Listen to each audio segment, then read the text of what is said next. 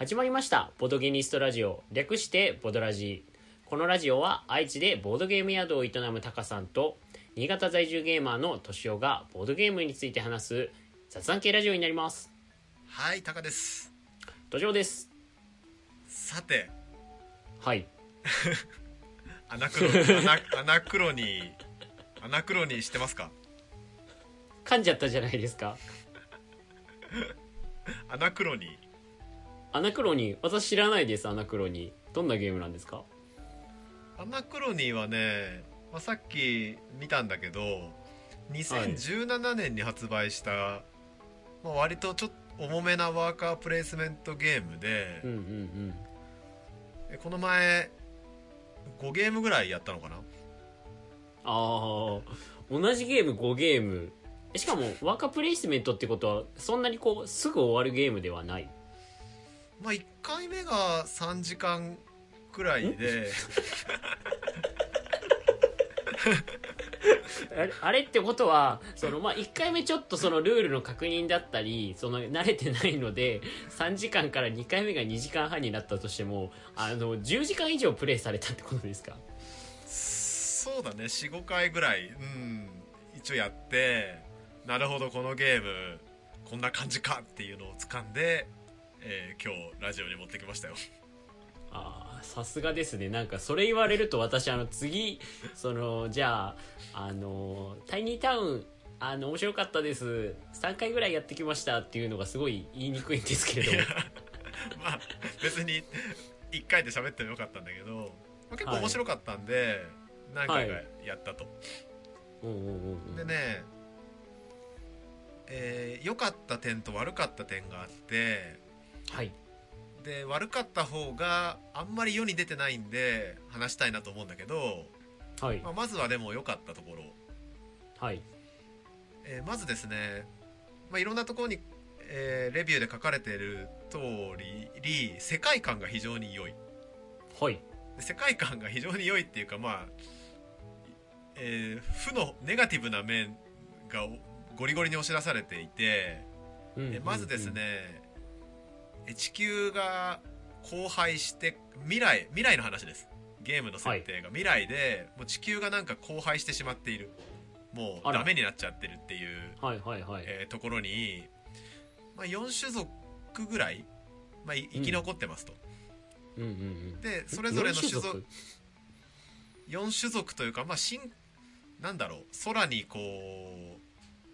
場所を求めた人たちみたいなのとか、うんうんうんなんか船にい場所を求めた人たちみたいなもうその地球が住めなくなっちゃってるんでなるほど。それぞれなんか自分たちの生き残る場所を見つけ出した、まあ、種族っていうかなんか何部族っつうか、うんうんうん。がに分かれてますと。ああじゃあアルマゲドン的なことが起きちゃってこう人類は4つの部族に分散したわけですね。そう。でそれを それぞれ担当してはい。えっと勝ち負けを決めるんだけどはい。なんかねその荒廃した地球にさらに隕石が落ちてくるのよね。アルマゲドンじゃないですか。でまあさそんな中でこう隕石を避けろみたいな話ではなくはい。隕石はもう地球にぶつかりますと。確実に、はいはいはい。その中でも最善を尽くせみたいな。なるほど、まあそんな世界観になってて、はい、なかなかこうシビアでよろしいと。うんうんうんうん。あの身も蓋もない感じというかなんというか徹底されてて良いねっていうのが。なかなかあの設定だけ聞いてあそのゲーム面白そうってなるボードゲームって正直あんまり少ないですよね。そうだね。なんかなんとなくこんな感じの農業のゲームですとかうんなんかねあの公開するゲームですとかじゃなくてなんか結構シビアななんかスシトーリー性のある。なんかそう。今の説明だけでやってみたいですわ。そう。でね、えーワーカープレイスメントゲームの中でちょっと面白ポイントだったのは地球がもう住めない場所になっちゃってるからはい。なんかスーツみたいなの着ないと地球には行けないわけよ。生身ではもう行けないと。なるほど。っていう設定になっているため各部部族がこう持ってるモビルスーツみたいなやつを はい。えー用意されてるワーカーに、えー着せないと、えー地球にあるアクションはできない。なるほど。まあいけないからね。で自分たちの、まあ、街というか住む世界にあるアクションはそのスーツなくてもできますよっていうようなうんうん。形になっててなんかそこら辺に、あらかじめラウンドの初めにスーツをいくつ用意しとくかっていうのを、まあ、決めるんだけどうんうんどれぐらいこう地球に行ってアクションをしたいかっていうことを考えたりとかするのがなんかねちょっと面倒くさい要素かなと思ったんだけど意外に楽しくて今回地球にうんうんなんか45回ぐらい5回ぐらい行くから5個用意しとこうって言ってたら地球のアクションが混み合っててなんかうんうん。あれアクシモビスーツ用意した意味なかったなとかああそれは、ね、明らかに失敗なんだけどなんかそこら辺の兼ね合いがうんうんちょっと今までのそのワーカープレイスメントゲーやったワーカープレイスメントゲームとは少し違ってまあ面白かったよね。あの4つの部族があるってことはあのー非非対称のワーカープレイスメントなんですか？非対称ってどういうこと？ああえっとその4つの部族があるってことはそのそれぞれ特殊なアクションを固有で持ってるようなゲームなんですか？種族の能力はアクションではなくて別であるんだけど、えっと、だからアクション自体はまず地球にありますと。でそれは取り合いなんですね。でなるほど。地球でアクションして、まあ、資源取ってきたりすると自分たちの、えー町に建物建てれるのよで建物建てるとそこに自分たちの町のの中にアクションが生まれたりする、うんうんうん。まあ、なのでそこからは、えー、とモビルスーツ着せずに自分自分たちの町のアクションをしたりして拡大していったりする。拡大させることができる。おー。なるほど。でまあ若干のその能力の差はあれどまああの一応いくつモビルスーツ、まあその服を作るのかっていうところが結構そのポイントになってくる。そこら辺はね、感覚として新鮮で面白くて。であとはえっと世界観に合うえアクションえアクションというかだなと思ったのは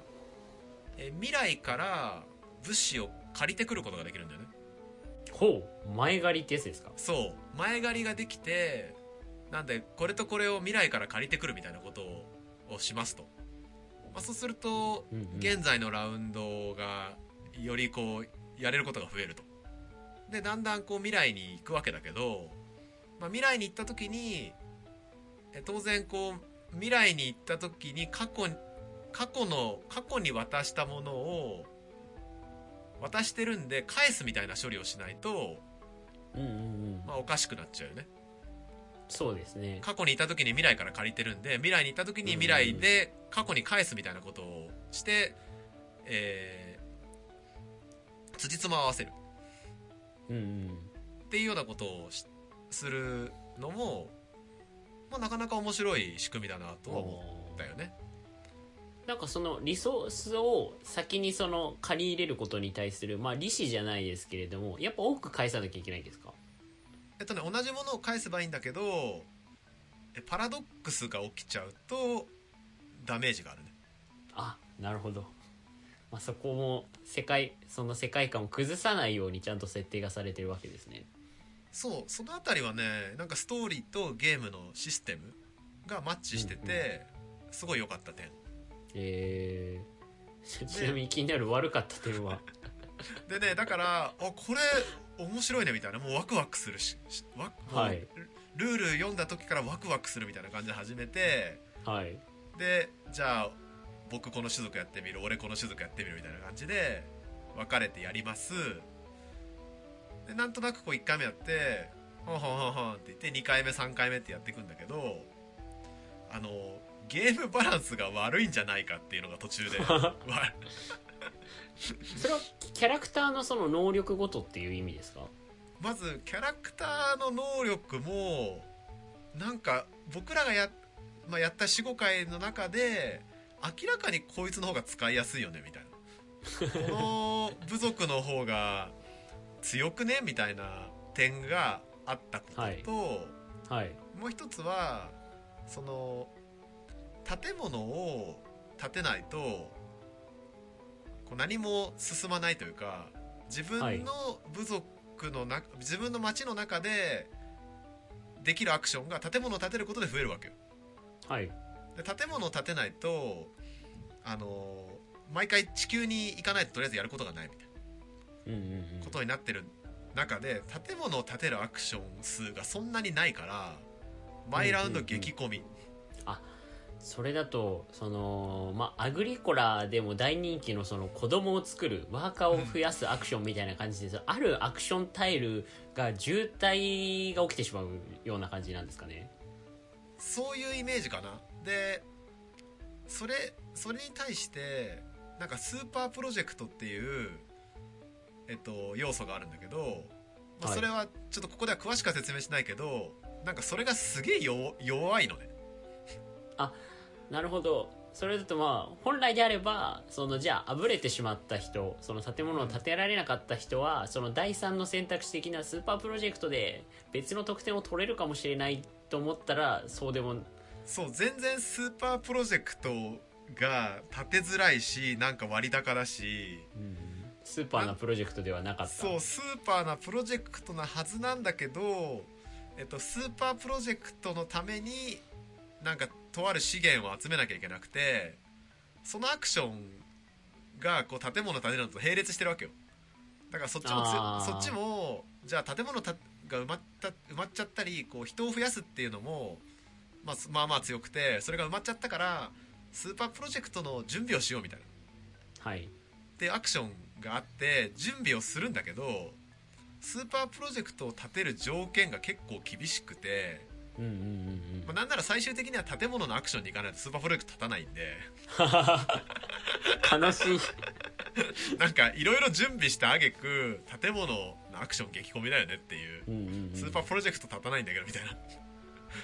こととか起きたりして何これ悲しいよねみたいなことになって。いやこれなんか何回やっても序盤は常に建物が混んでいてスーパープロジェクトがガラ空きみたいな、あえー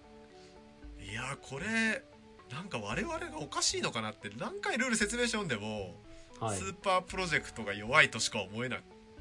ていうのが、まあ僕らの45回の結果はいでして、なんかゲームバランス悪くないかなっていう。なんか急にそれ聞くとなんかさっきまで膨らんでたあやりたい心がちょっとしぼんじゃったんですけど なんか改善方法はないんですか？拡張で調整するのかな。ああ拡張とかなんかその、うんうんえっとねアナクロニーのレビューを読み漁ったんだけどその後。はい。そのスーパープロジェクトが弱すぎるとかゲームバランスがちょっとって書いてる人一人もいないのよ。おおなんか面白かったみたいな感じでどれも書かれてていや確かにね面白いは面白いんだけどうんうん。そのスーパープロジェクトがすごい辛いゲームだねっていう認識のもとでやればうんうんそれはそれでシビアな感じ？あなんだけどなんかあまりにこのアクションが埋まらなすぎてなんかこれおかしくないかみたいな。あなるほどぜひ私やってみたいんで私初めてやるときはタカさんは一番弱いであろう部族であのスーパープロジェクト戦術でぜひあのお手合わせお願いします。いやそうだね。それでもね結局スーパープロジェクトを毎回模索しながらみんなやってたんで我々もスーパーああなるほどプロジェクトはけあのもしかしたら可能性があるんじゃないかって言ってその希望を託したがなんかいやーこいつは弱いんじゃないかっていう。悲しい。なんかせめてあれですよね。そのなんていうか普通にやったらそのうまくいかない点と点数ができないけれどもあのなリスクが高いけれども本当にうまくやったら2割ぐらいの確率でこう高い得点効率が得られるような仕組みになってたらちょっと嬉しいですよね。そうそうなってるかもしれなくてそのスーパはい。ープロジェクトを全部見てないわけよ、ああなんか1ゲーム中に6枚ぐらいしかめくれないんではい。なんか全部のスーパープロジェクト見てないからもしかしたらすげえ強いのがあるかもしれないし、その6枚めくれたとか言ってもなんかタイミングによよってはこれ強いかもしれないっていうのが例えば前半で取れたら強いかもしれないっていうのは後半でめくられてると、まあ、取る気起きないんでうんうんうん。なんかそういう時もあって、まあ、もしかしたら可能性がなくはないのかもしれないけどなんかもう45ゲームやってスーパープロジェクト取ったの僕だけだから。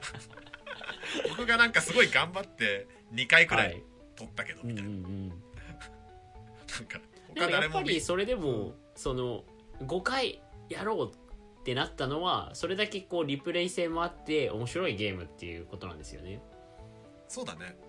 面白さはある。うんうんうん。で世界観も良い。ただスーパープロジェクトはよろしくないと。そうだね。なんかスーパープロジェクトがあるがゆえになんかこれがなんか使わない方が強いからバランスが悪く見えるけど、まあ、みんな使わなきゃ一緒なんで、そういう意味ではなんかバランスが悪いのかも不明なんだがこれは一体どうなってるんだろうっていう感じです、はい。そしたら、まあ、もし、あのこのラジオをお聞きのあのボードゲーマーの方々あのもしあのスーパープロジェクトはあのいいんだ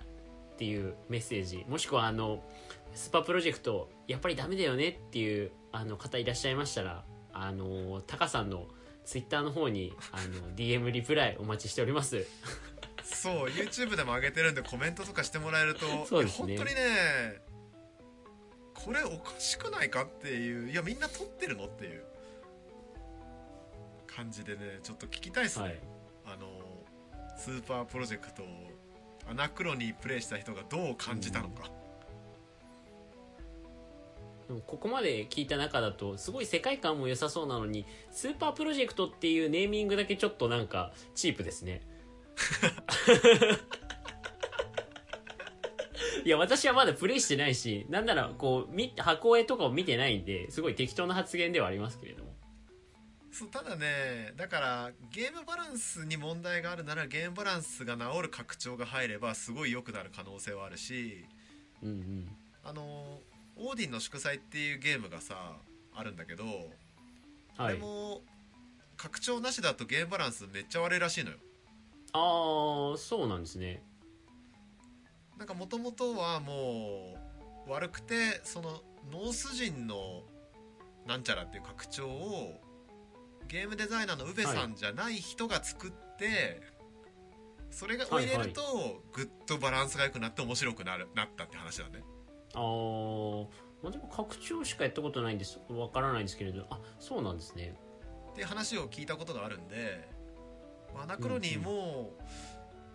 まあ、そういうね僕みたいにゲームバランスどうなってんだろうって思った人がそれなりにいていい拡張が入れば良くなるかもしれないんだけどなんかそもそも日本語で検索した限りだとスーパープロジェクトとかゲームバランスに触れてるレビューが一個もなかったんで